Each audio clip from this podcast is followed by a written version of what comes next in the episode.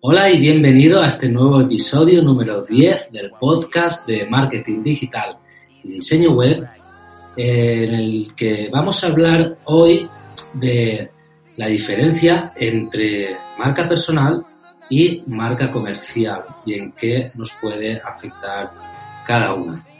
Este episodio creo que, que te va a interesar y bueno, hoy estamos a sábado 22 de febrero del 2020. Comenzamos.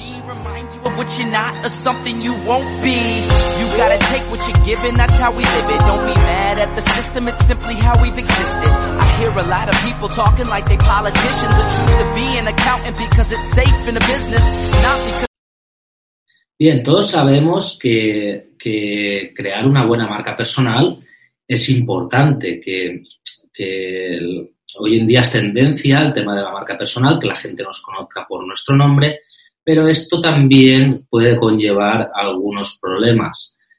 Eh, por un lado, está muy bien tener una marca personal, ser eh, dueño de un tipo de contenido, ser dueño de, un tipo de publicaciones o de un tipo de negocio, pero eh, a la vez también está muy bien ser una marca comercial. A ver, las ventajas de, una marca personal son pues que nuestra imagen eh, va a llegar a más gente, que la gente te va a empezar a conocer, que cuando vean tu foto van a saber quién eres, que te van a, identificar en cierto nicho con el que trabajes, van a ver un producto y van a saber que es tuyo. Está todo muy bien. Eh, pero con una marca comercial sucede prácticamente lo mismo. Cuando tú ves esa marca o ves ese, ese logo lo relacionas con un producto, sabes quién es y detrás de esa marca puedes estar tú.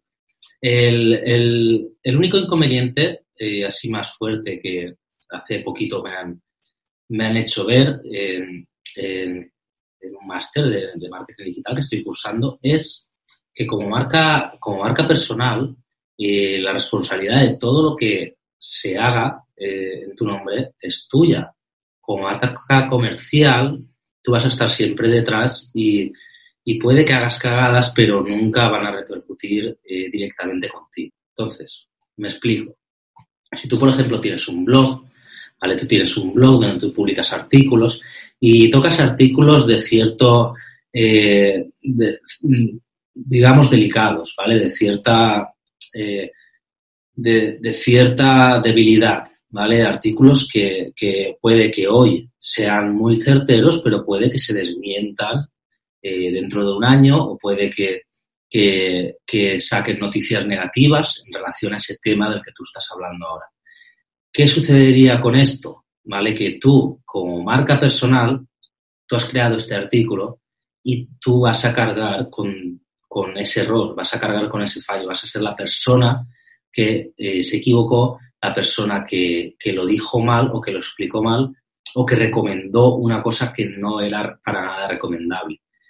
Esto, eh, con una marca comercial, sería la marca la que se equivocó, sería la marca la que recomendó un producto que no era recomendable y no se tiene tan en cuenta, eh, no está tan penalizado como es una etiqueta, eh, luego la marca comercial puede pedir disculpas, puede tal, y es una es un error que tuvo, pero como marca personal es una etiqueta que cuesta mucho de quitarse. Entonces, cuando a ti eh, tu nicho, tu trabajo, tú estás 100% seguro que lo que haces está bien, que lo que dices es verdad, que, que todo es conforme tú lo haces, perfecto, marca personal y hacia adelante. Pero cuando te muevas en un, en un negocio o en un campo en el que puede haber variables o puede que hoy sea bueno, mañana no sea bueno, eh, es mejor que tengas una marca comercial.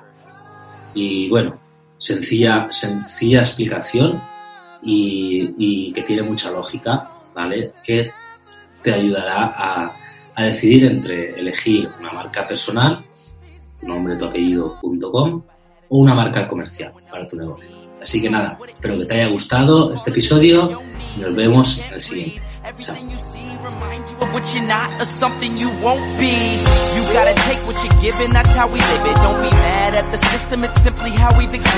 I hear a lot of people talking like they politicians. Or choose to be an accountant because it's safe in a business.